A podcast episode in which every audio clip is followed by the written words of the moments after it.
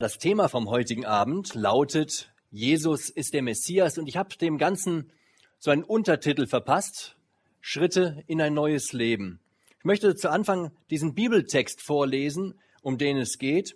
Und zwar ist das Lukas 9 von Vers 18 bis 27. Wer eine Bibel dabei hat, der kann sie gerne auspacken, kann mitlesen. Das ist der Anschluss an das, was wir beim letzten Mal von Markus in der Predigt gehört haben. Und da heißt es, und es geschah, als er für sich allein betete, zwar Jesus Christus, waren die Jünger bei ihm und er fragte sie und sprach, was sagen die Volksmengen, wer ich bin?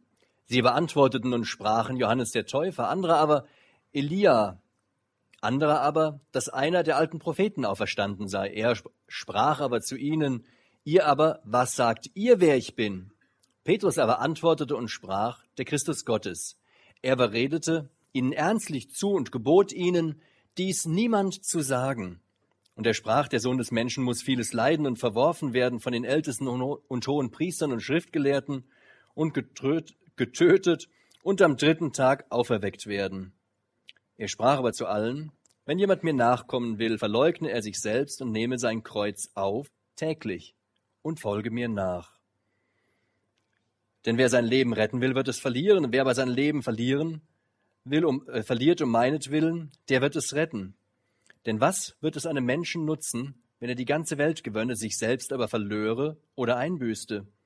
Denn wer sich meiner und meiner Wege schämt, dessen wird sich der Sohn des Menschen schämen, wenn er kommen wird in seiner Herrlichkeit und der des Vaters und der heiligen Engel. Ich aber sage euch in Wahrheit, es sind einige unter denen, die hier stehen, die den Tod nicht schmecken werden, bis sie das Reich Gottes gesehen haben. Ich möchte die Predigt mal wieder, ich mache das irgendwie meistens so, in drei Teile teilen, in drei Abschnitte einteilen. Das erste, Jesus erkennen, das beschäftigt sich so mit dem Vers 18 bis 21. Dann Jesus glauben und anschließend Jesus folgen, was dann die Verse 23 bis 27 sind. Ich steige auch gleich ein. Ich will hier gar keine Zeit verlieren, weil wir ja schon etwas über die Zeit sind. Der erste Abschnitt ist also Jesus erkennen.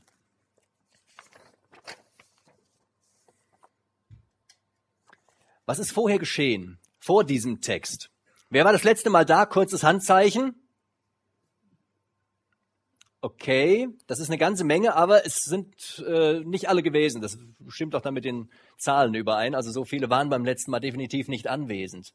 Das letzte Mal war die Speisung der 5000 Männer und noch ein paar mehr Personen, die da gewesen sind. Da hat Jesus ein großes Wunder getan und die Jünger haben gelernt, dass man alles, was man hat, einfach hingeben kann und trotz alledem hinterher noch was übrig bleibt für einen selber. Und im Anschluss an diese Speisung, da wollte das Volk, die Leute, die dabei gewesen sind, die das alles so miterlebt haben, Jesus Christus zum König machen, weil er sie gut versorgt hatte, weil sie sich einfach dachten, das wäre genau der, den wir brauchen. Dann fehlt es uns an gar nichts. Jeden Tag Pizza oder irgendwas anderes. Super Versorgung, den können wir gebrauchen. Und wir haben es mit ganz unterschiedlichen Reaktionen zu tun. Auf der einen Seite die Reaktion des Volkes und auf der anderen Seite die Reaktion der Jünger. Das Volk nahm mit, was sie Positives gesehen hatten, gehört hatten, dass Jesus Wunder getan hatte, dass er äh, super gepredigt hat.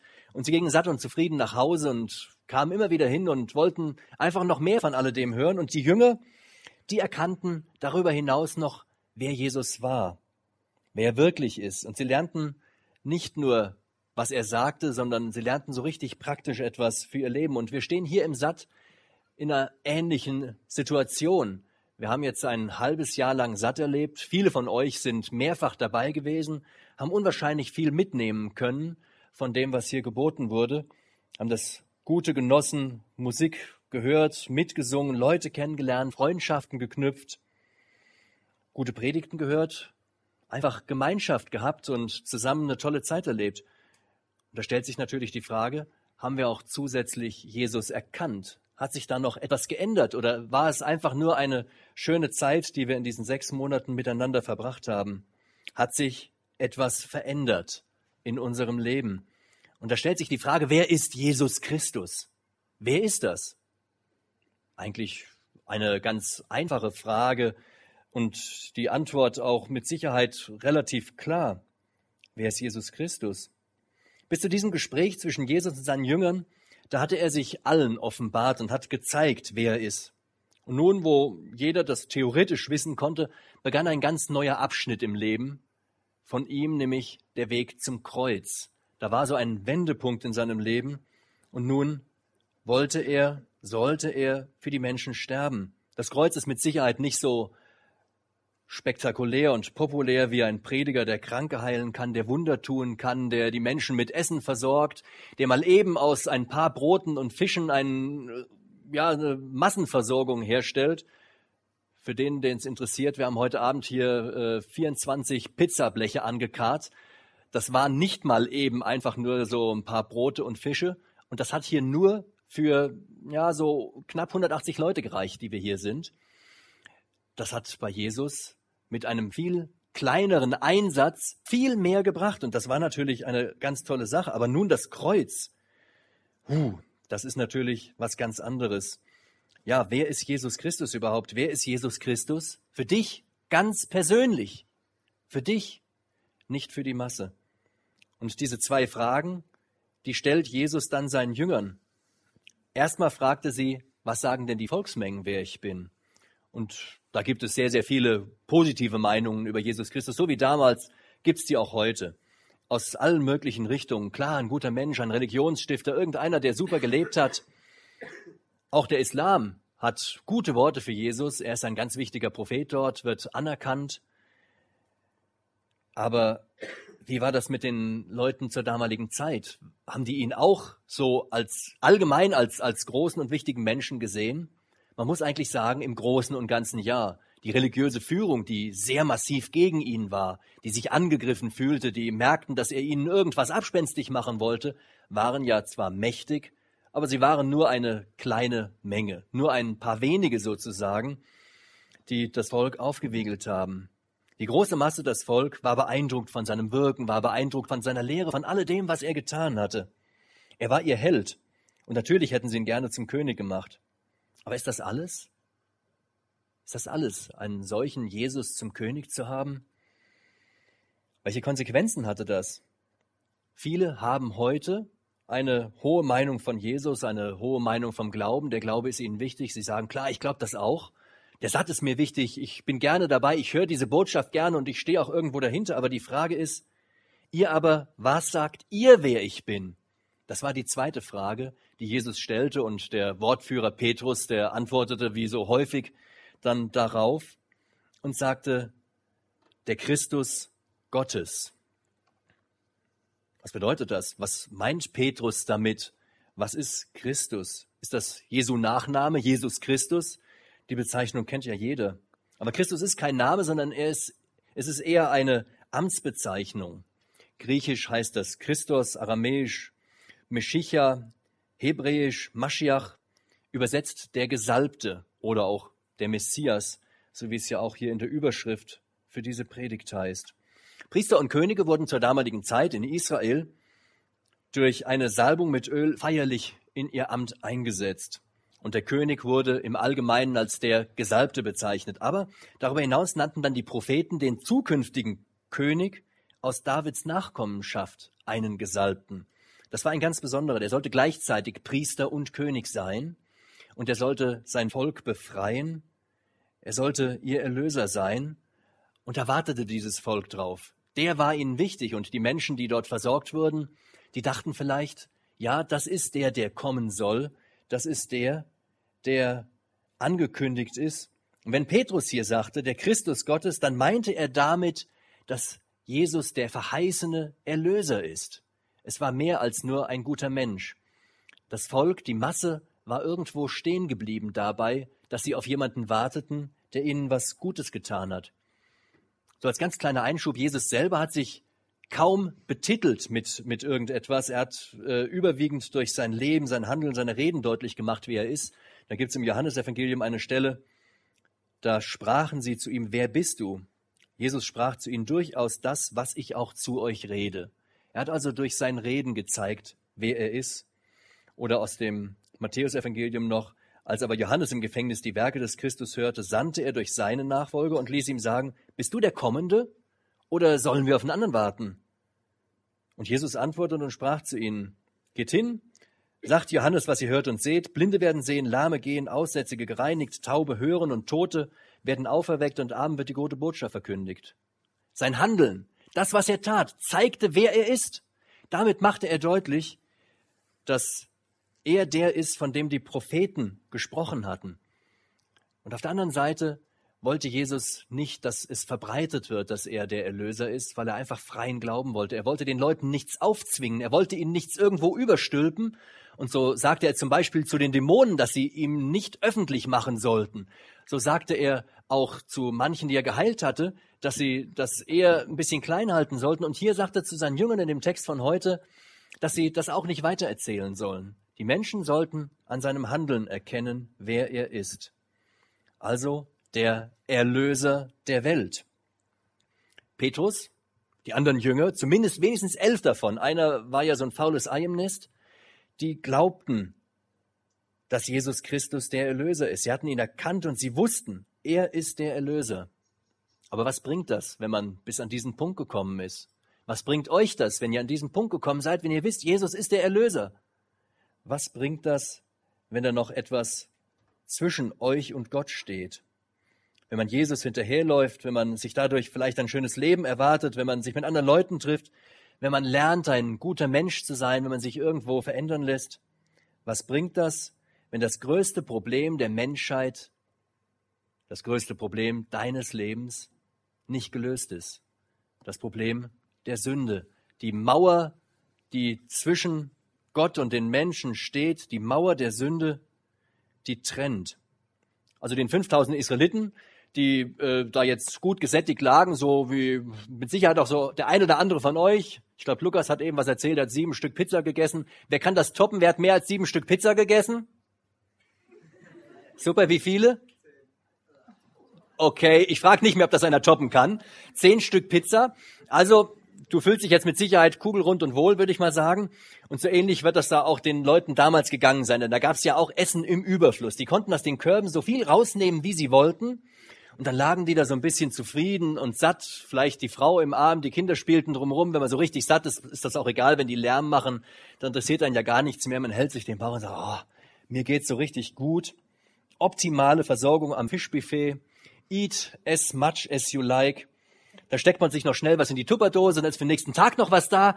Man ist rundum versorgt. Äh, auch auf der Reise kann nichts passieren, wenn man im Stau steht. Die Dose auf, noch ein paar Fische, noch ein paar Brote. Rundum glücklich. Aber kann das alles sein?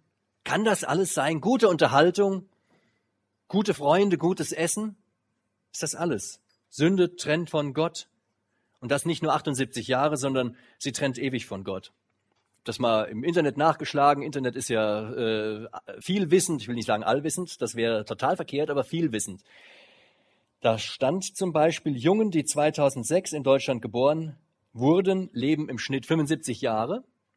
Die Mädchen, die haben etwas mehr zu erwarten, so circa 81 Jahre. Das gibt dann im Schnitt 78 Jahre. Für Jungs und Mädels, die in Deutschland geboren wurden in 2006. Das wird immer wieder neu berechnet und nach so verschiedenen Faktoren. 78 Jahre. 78 Jahre im Schnitt. Das kann nicht alles sein. Und trotzdem ist das Streben der meisten Menschen für diese Zeit. Manche streben noch nicht mal für 78 Jahre irgendetwas an, sondern nur für die nächsten 78 Tage oder 78 Stunden. Das ist wichtig. Die nahe Zukunft oder vielleicht sogar nur die Gegenwart. Was ist darüber hinaus? Menschen brauchen Erlösung. Da gibt es ein Problem, da steht eine Mauer, eine trennende Mauer zwischen Gott und Mensch, die nicht durchbrochen werden kann, die immer bestehen bleibt. Da muss jemand da sein, der diese Mauer einreißt. Die Meinung der anderen, die ist absolut unwichtig. Wichtig ist, wer ist Jesus für dich? Wer ist Jesus für dich? Nicht, was sagt die Masse? Was sagt ihr, wer ich bin? Was sagt ihr, wer Jesus Christus ist? Das ist entscheidend. Wer ist Jesus Christus für dich? Ist er der Erlöser, der dir das Problem beseitigt? Und ich komme zum zweiten Block, zum zweiten Abschnitt. Jesus glauben. Man könnte sagen, jetzt wo für die Jünger geklärt war, dass er der Erlöser ist, da startet Jesus seinen Weg ans Kreuz. Da darf ihn nichts mehr aufhalten, da darf nichts stören. Jetzt geht's eben um diese trennende Sünde. Jetzt geht es um das Problem der Menschheit, um das Problem der Jünger, um unser Problem, mein Problem und euer Problem. Ob ihr es wollt oder nicht, das ist euer Problem. Für die Jünger war das gewiss nicht einfach zu verstehen, dass jetzt die Reise zum Kreuz ging. Jesus erzählte, dass er sterben müsste, dass er leiden würde. Israel wartete doch auf einen starken Retter. Die warteten doch auf einen, der einfach alles gut machte, der sie vielleicht mit allem versorgte, was sie so brauchten, nicht mehr arbeiten gehen, rundum glücklich, super Haus, äh, nirgendwo fehlt irgendwas, kein Leid. Und vor allen Dingen litten sie ja unter den Römern, die sie besetzt hatten. Und irgendwo dachte ich da gleich dann an Asterix und die Römer. Das ist genau das, was diese Leute haben wollten. Solche Hilfe, solchen Halt, den sucht fast jeder. Aber Jesus ist weder Superman noch Batman noch irgendein Superheld, auch kein Gallier mit Zaubertrank und erst recht keine Lottofee, sondern er ist der Erlöser, der sein Volk und die ganze Welt von ihren Sünden befreien will. Aber wie? Wie kann das geschehen? Wie kann jetzt diese Trennmauer abgebrochen werden? Wie kann dieser Zugang zu Gott wieder in Ordnung gebracht werden? Das sollte jetzt die Zeit sichtbar gewesen sein. Sünde ist so ähnlich wie Energie. Irgendwann fiel mir das neulich mal so ein, dieser Energieerhaltungssatz. Das ist ja schon eine ganz interessante Geschichte. Das sagt aus, dass die Gesamtenergie in einem abgeschlossenen, abgeschlossenen System sich nicht mit der Zeit ändert. Zwar kann man Energie von einer Form in eine andere Form bringen, zum Beispiel von Bewegungsenergie in Wärmeenergie, aber es ist nicht möglich, innerhalb eines solchen Systems Energie zu erzeugen oder auch zu vernichten. Energie ist eine Erhaltungsgröße. Das heißt also, die Gesamtenergie in einem abgeschlossenen System bleibt konstant. Na, hoffentlich hat das keiner irgendwo in seiner Abi-Prüfung. Aber egal, ob ihr euch mit sowas beschäftigen musstet oder nicht, das ist so. Das ist einfach ein Gesetz. Das Energieerhaltungsgesetz oder der Energieerhaltungssatz. Und mit Sünde ist das genau das Gleiche. Sünde bleibt konstant. Sie muss gerichtet werden. Denn sonst wäre Gott ja A nicht gerecht und B würde er zu seinem Wort nicht stehen. Das geht nicht. Sünde muss gerichtet werden. Es gibt keine Möglichkeit, sie einfach zu vernichten.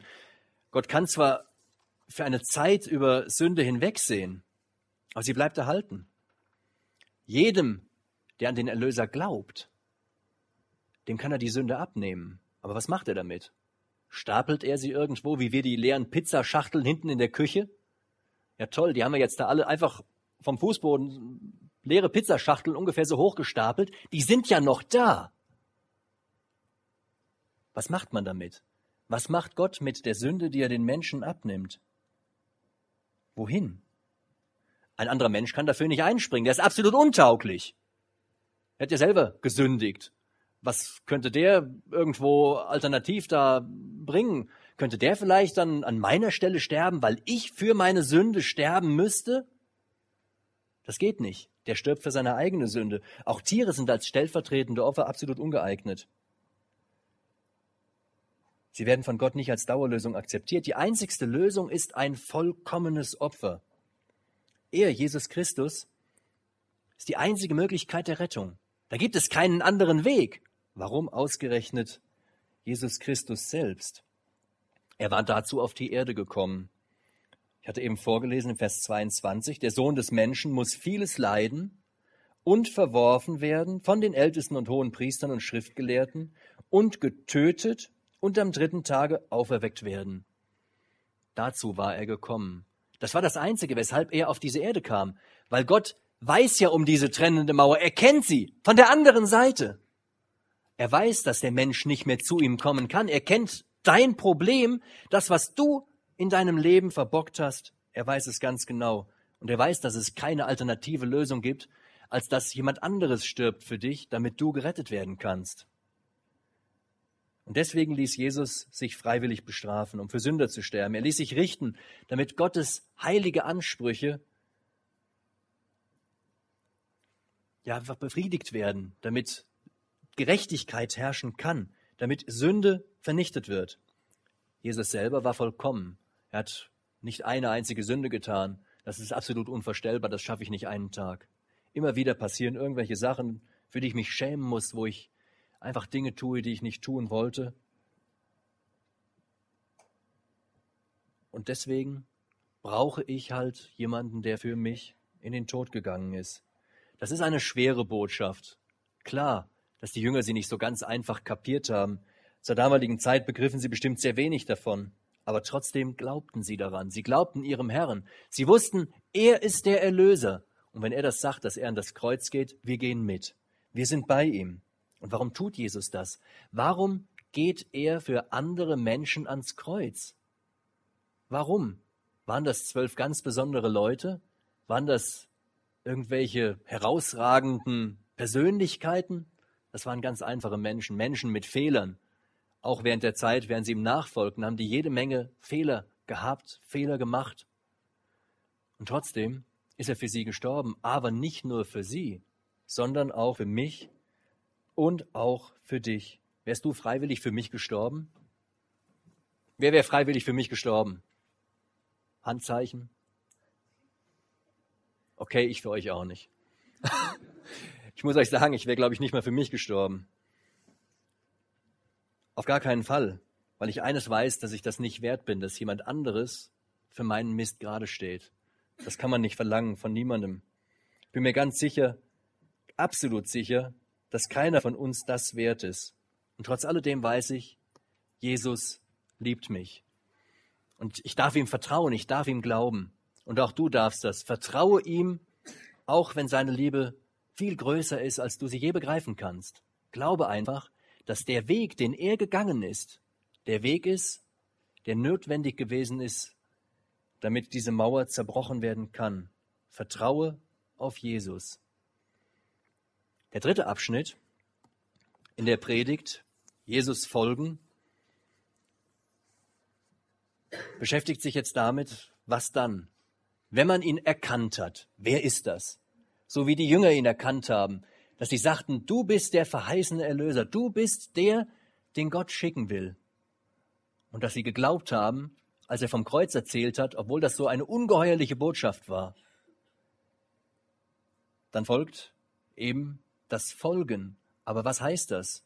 Alles wird gut? Himmel, Freifahrkarte? Jetzt hat man das Ticket, jetzt geht's richtig ab, alles wieder okay? Ticket to Heaven. Nee.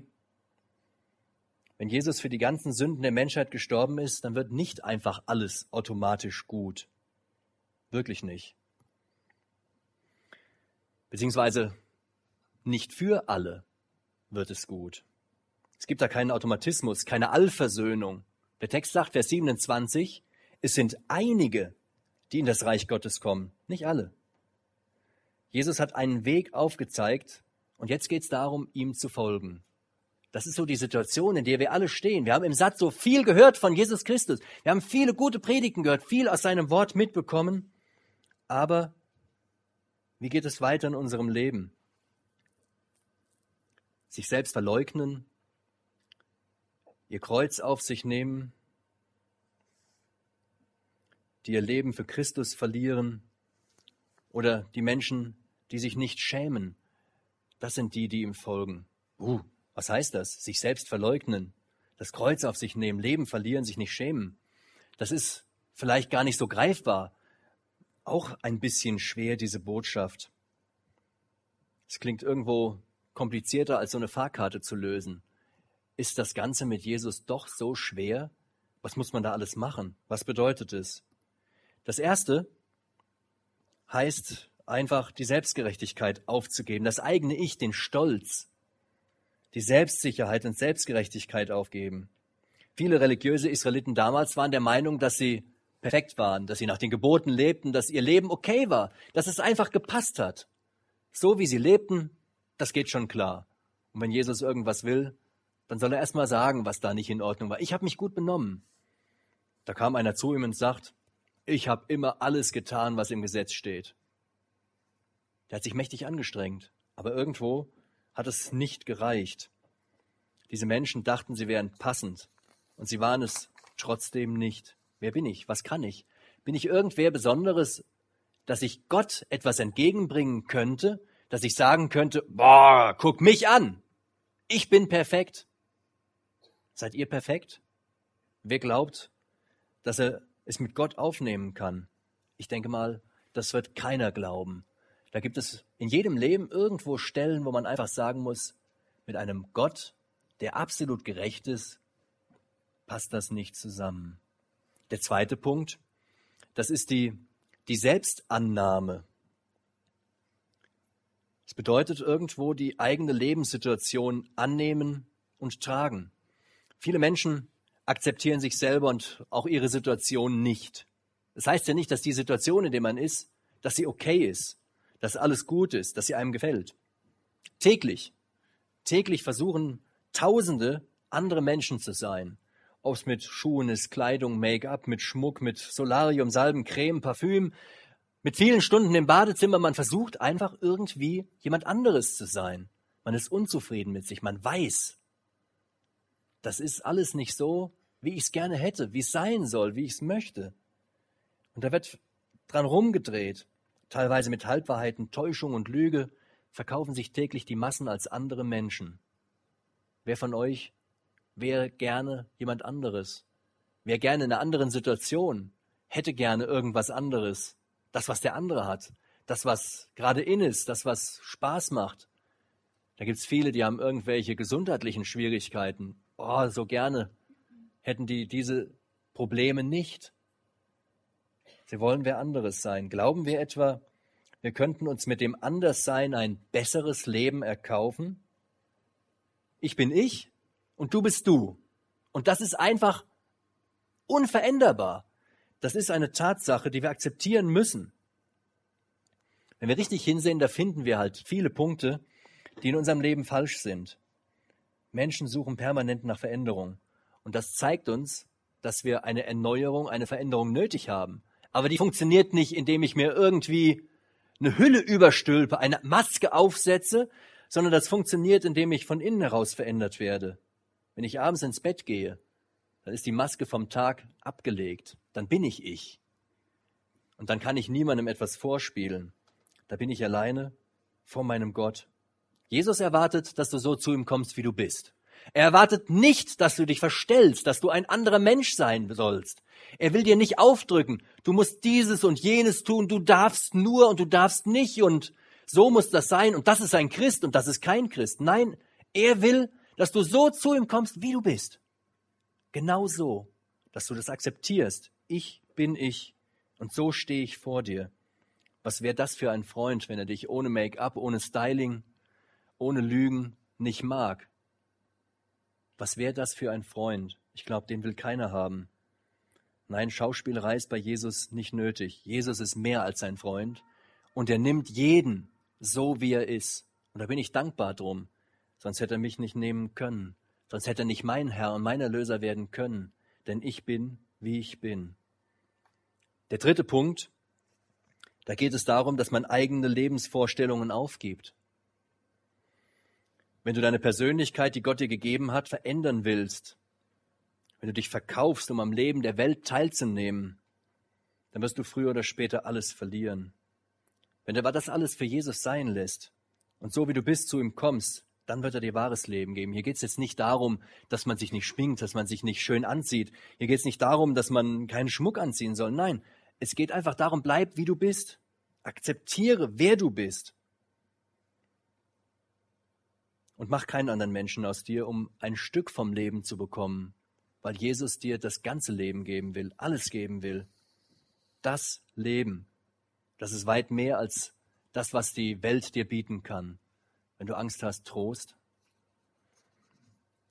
Wenn es dir nicht gut geht, Geborgenheit. Wenn Schwierigkeiten anstehen, Sicherheit. Oder einfach auch Hoffnung, Frieden mit Gott. Und zwar für ewig. Eine zertrümmerte Mauer, freien Zugang zu ihm. Einige bezahlen für den Kick mit ihrer Freiheit. Manche bezahlen für ein wenig Sex mit der Gesundheit. Jede Menge bezahlen für ein bisschen, in Anführungsstrichen, Liebe mit ihrem ganzen Ich, mit ihrer Keuschheit, mit sich selbst. Und sehr viele bezahlen mit ein bisschen irdischem Leben, mit ihrem ganzen Leben. Und das trifft so viele Menschen. Man zahlt immer drauf. Jesus ist da anders. Er vergibt und er bezahlt. Er bezahlt deine Schuld. Das ist eine wunderbare Botschaft. Da zahlt man gar nichts drauf, weil er die vollständige Rechnung übernommen hat. Der letzte Punkt davon, zu Jesus stehen. Du denkst, du lebst und lachst vielleicht noch darüber. Du sagst, der da vorne erzählt einen totalen Blödsinn. Das ist doch dummes Zeug, das ist albern. Und vielleicht glaubt ihr, ich sollte mich schämen, weil ich sowas hier erzähle. Und ich bin froh, dass ich mich nicht schämen muss. Aber wer sich schämt über eine solche Botschaft oder wer sie albern findet, der wird erfahren müssen, dass Gott sich für ihn schämt, wenn er mal später vor ihm stehen muss.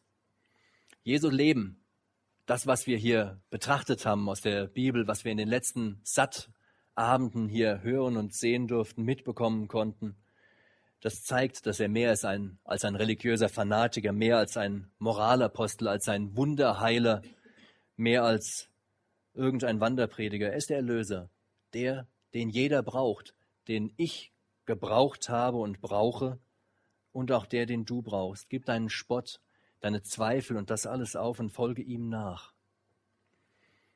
Zu Christus gehören, das heißt auf eine Reise gehen. Und das ist weit mehr, als dass man sich nur ein Ticket kauft, dass man mal eben dabei gewesen ist, dass man den Fuß hier über die Schwelle gewagt hat, dass man hier reingekommen ist. Das ist weit mehr. Zu Christus gehören heißt auf eine Reise gehen. Und das ist das, was ich eben erzählt habe. Das sind die Punkte. Schritte in ein neues Leben.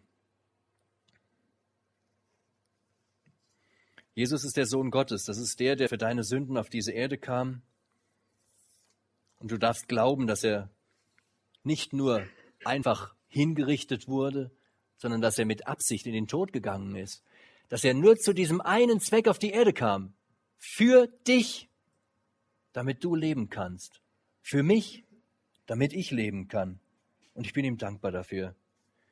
Weil meine Sünden, weil deine Sünden an ihm bestraft wurden, weil das nicht anders geht. Sünde muss bestraft werden. Das wäre sonst ungerecht. Und jetzt lass einfach deine Selbstgerechtigkeit fallen. Akzeptiere dich in deine Situation mit Gottes Hilfe. Damit kann sich etwas ändern bei dir. Vergiss das bisschen Leben, was die Welt zu bieten hat, und greife nach dem wahren Leben, das Jesus Christus dir anbietet. Geh zu ihm, wie du bist, und gehöre zu den einigen, zu den einigen, die zu seinem Reich gehören. Wenn du nicht weißt, wie du das jetzt anfangen sollst, wie du diese Reise beginnen sollst, wenn du dich fragst, wie, wie kann das funktionieren, dann kannst du einfach nachher kommen, kannst dich an den Markus wenden, kannst mit ihm darüber sprechen, kannst mit mir darüber sprechen, kannst einen von den Mitarbeitern ansprechen, kannst auch einfach nur mit dem Herrn sprechen, im Gebet indem du dich einfach vor ihn neigst und ihm das sagst, was dir auf dem Herzen liegt. Gerade so, wie es kommt. Gerade so, wie du bist. Er will ja niemand anderen. Er will dich. Und da wartet er drauf. Du kannst nächsten Sonntag kommen, aber warum solltest du so lange warten? Wer weiß, was in der Zwischenzeit noch alles passieren kann. Wir freuen uns drauf. Wir warten auch auf dich. Komm einfach. Hab den Mut. Und ich möchte jetzt, wie wir das schon so oft hatten, uns einfach eine Gelegenheit geben, dass jeder von uns selber beten kann, dass wir eine Zeit der Stille haben und ich schließe das Ganze dann mit einem Gebet ab.